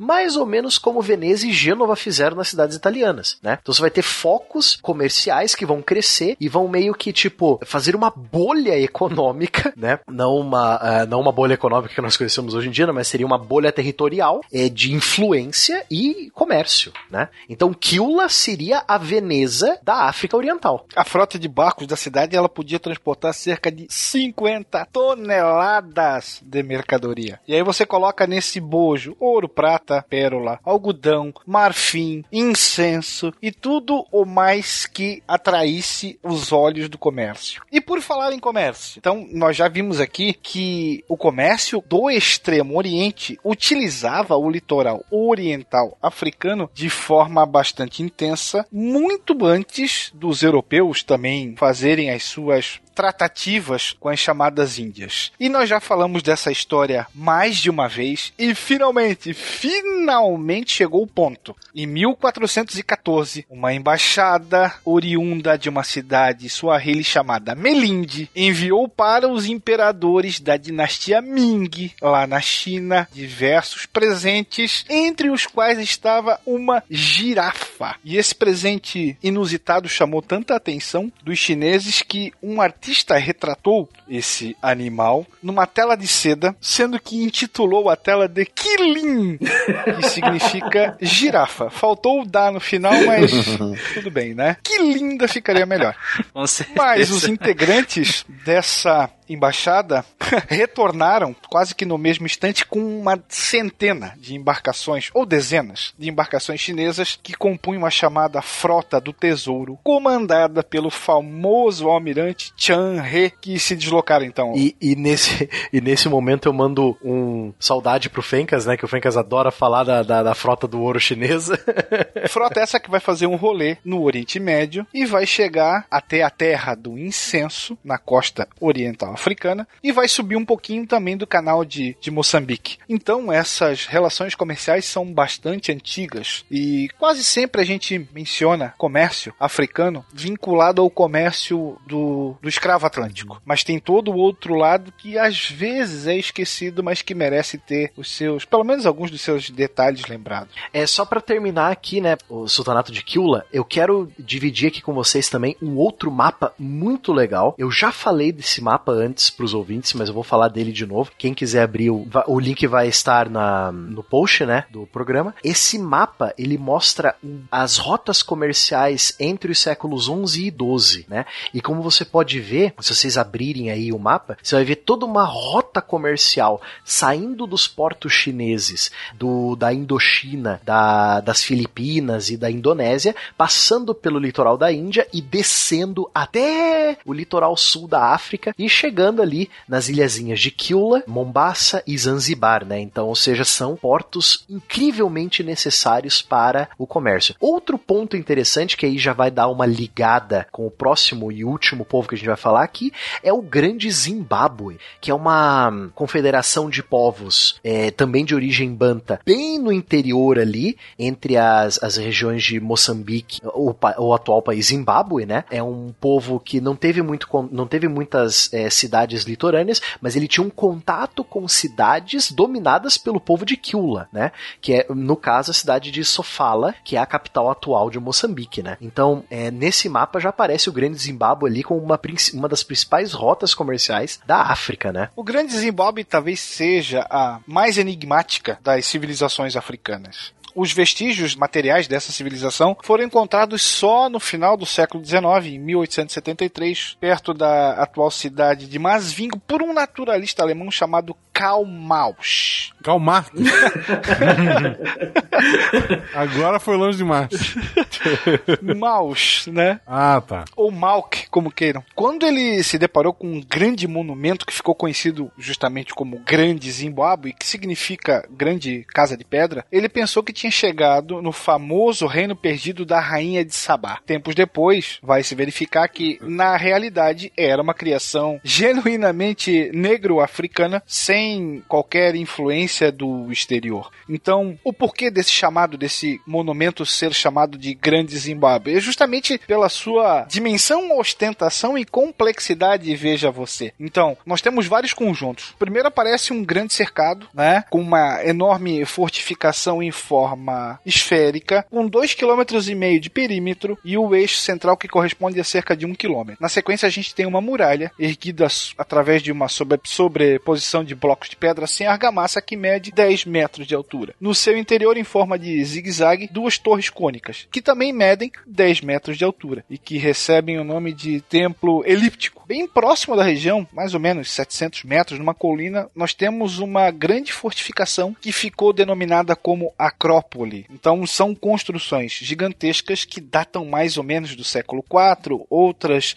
do século XI, o que por si só poderia ser o testemunho bastante visível do poder alcançado dos governantes desse estado é, de grandes construções. E como é que se dava então esse poder? Nós vamos ter chefes e sacerdotes que controlavam o culto religioso que era chamado de Muari e dos sacrifícios vinculados então em homenagem aos ancestrais, né? Esses caras vão se beneficiar do comércio de minérios, mantidos agora já com os comerciantes de origem árabe e muçulmana. Como é que nós podemos encontrar informações sobre esse povo? Basicamente quem escreve são justamente esses comerciantes estrangeiros. Nós vamos ter uma, uma obra escrita no século X por um geógrafo árabe chamado Al-Masudi, intitulado Muruj al-Tahabua al-Mahidin al-Jawahiri, que significa, olha o título, Searas de ouro e minas de pedra preciosas, na qual ele descreve, né, todas as principais jazidas e os povos a quem elas pertenciam. E um dos desses locais era justamente a, a região do Grande Zimbábue, que ele vai chamar de Uaklimis, que seriam habitantes que teriam uma cor da noite, com lábios grossos, e veneravam o- o seu governante quase como um deus. E a partir de 1300 nós vamos ter uma grande expansão, e os governantes eram identificados por um título bastante curioso chamado Muene Mutapa, ou Senhor das Minas. Termo esse que depois vai dar origem né, a, a um outro português lá no século XVI, a um reino na qual se encontravam grandes minas de ouro, chamado Monomotapa em português. Então, ao que parece, né, um estado centralizado, nós vamos ter uma associação de poder e prestígio político em relação à, à ancestrais ou ao culto dos ancestrais que eram considerados deuses e que vão se sustentar através de tributos, da mesma forma como a gente já comentou em relação aos outros povos, e também sobre o controle e o monopólio do comércio com os grandes mercadores da costa do Índico. E aí depois você vai ter toda a, a história do chamado Grande Eldorado português na África, né, que seria Monomotapa, uma grande cidade de ouro, quase como uma miragem. E aí a gente tem que lembrar que os portugueses ainda estão nessa corrida mercantilista de encontrar prata, de encontrar ouro, de encontrar pedras. A, a, a cobiça cresce, o olho vai lá em cima, e aí você começa a ter a, a, a penetração pelas margens do rio Zambeze, vai até Moçambique, você vai ter vários aventureiros que vão tentar se instalar por conta própria nessa região, ganhando prestígio, ganhando influência. A gente vai ter um cara chamado Antônio Caiado que parte de, de peito aberto. Na esteira vem os jesuítas, e aí a gente começa a falar do início da evangelização dessa população para o cristianismo, é, e aí a,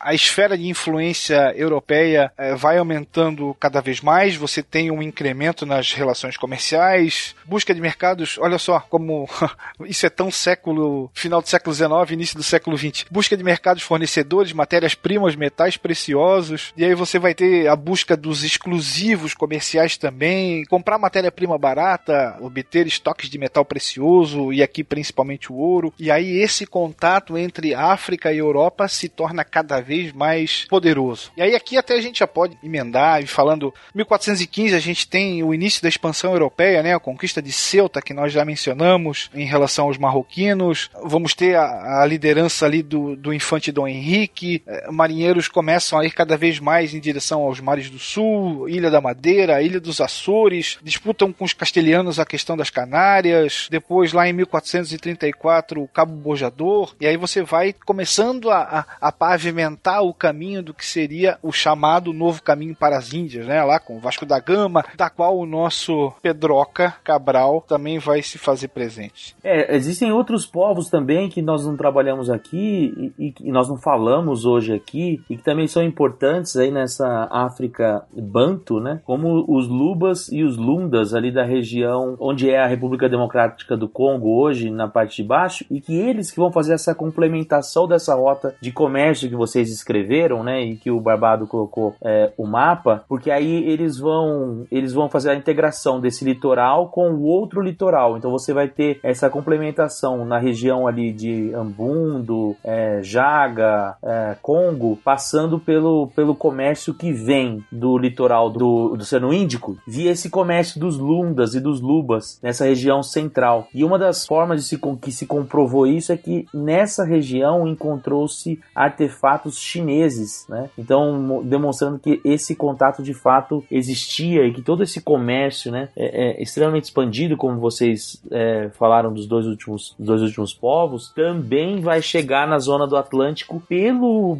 por, por vias internas. Né? Apesar de que o, a floresta né, é, equatorial do centro da África ela, ela impunha alguns, alguns obstáculos, né? esses caminhos vão se dar por rios e por trilhas e tudo mais, mas esse, esse povo é um povo que vai ser importante para fazer essa, essa integração da, dos, dos dois litorais é, da África. Então, para uma outra oportunidade, para quem quiser conhecer, ele é também mais ou menos desse período, século XIV, os Lubas e os Lundas. Você que me ouve agora deve estar pensando como não mencionaram o Senegal, como não mencionaram a Confederação Ashanti e os, Urubá, os Yorubás, os Hausás e os Zulus. Calma, um dia a gente chega lá. Para você que talvez tenha se interessado, ler um pouquinho mais sobre história da África, existe um livro que foi lançado aqui no Brasil, escrito por um dos grandes medievalistas brasileiros, chamado José Rivair Macedo, que agora voltou-se à história da África, chamado História da África. Com pouco menos de 200 páginas, uma leitura bem simples, bem agradável, que te traz várias informações. No final, ele te traz sugestões de leitura, te traz sugestões de filmes. Vale bastante a pena você procurar para buscar um pouquinho mais de conhecimento. Conhecimento esse que, infelizmente, muitas vezes é sone nos é sonegado. Tanto é que você escuta absurdos como aqueles que a gente vem escutando há, há um certo tempo. Então era isso, Capitão William. Para onde a gente parte agora no próximo episódio?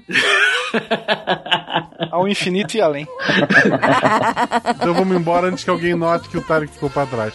Beijo pra vocês até o próximo episódio. Beijo. Até.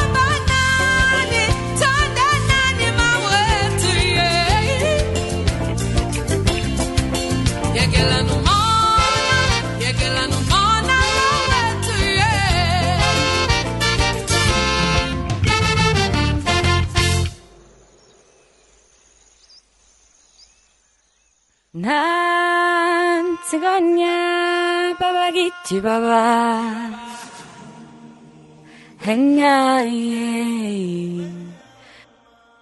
난 찍었냐 바바기치 바보 행야마가 녀가 내가 Ok! Enfim, eu não consigo cantar em Swahili, meu Deus do céu, que difícil. Ui, perdi até o fôlego. Cara, Rei Leão, filme fofo, lindo que tá aí, né, na infância, nos corações de todos, espero. Se não, acho que tá em cartaz, catinho. Beijo Disney, patrocina nós. Gente, por que que eu tô aqui? Por que que a Jujuba tá doida aqui cantando em Swahili? Porque hoje vamos continuar com a nossa maravilhinda saga de Impérios Africanos. Não sei se os impérios citados falam Swahili, mas eu gosto da musiquinha do Rei Leão e, enfim, vocês entenderam.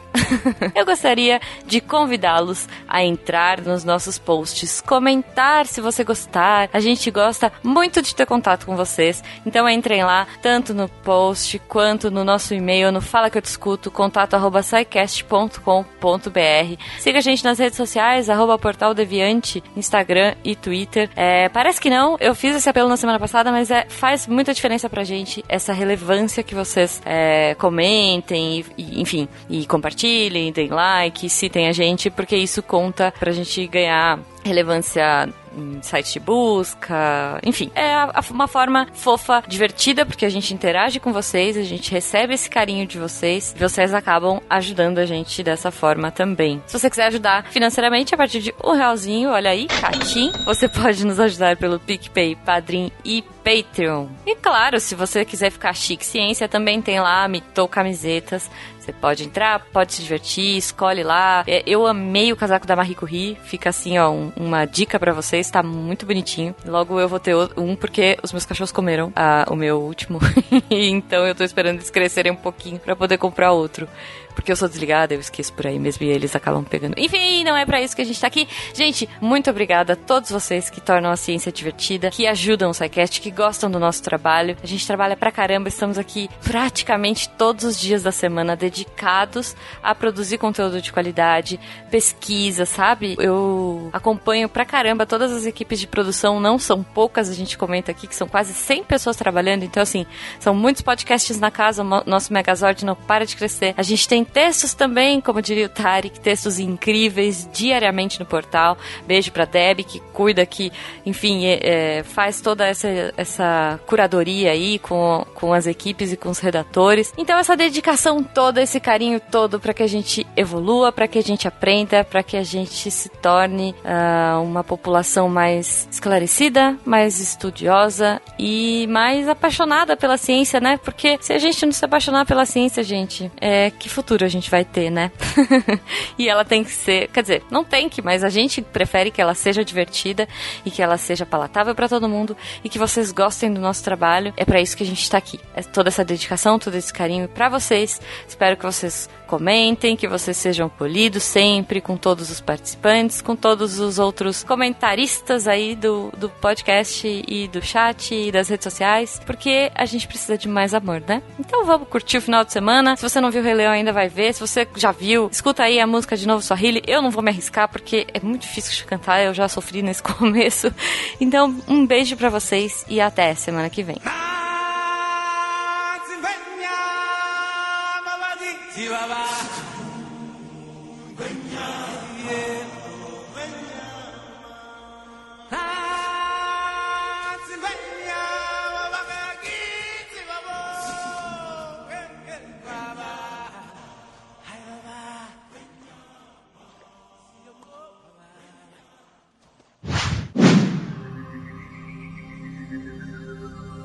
Se a ciência não for divertida, tem alguma coisa errada.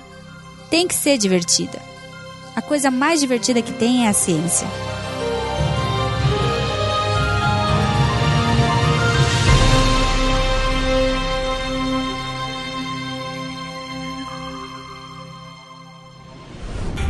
Este programa foi editado por Tapcast. Edições e produções de podcast.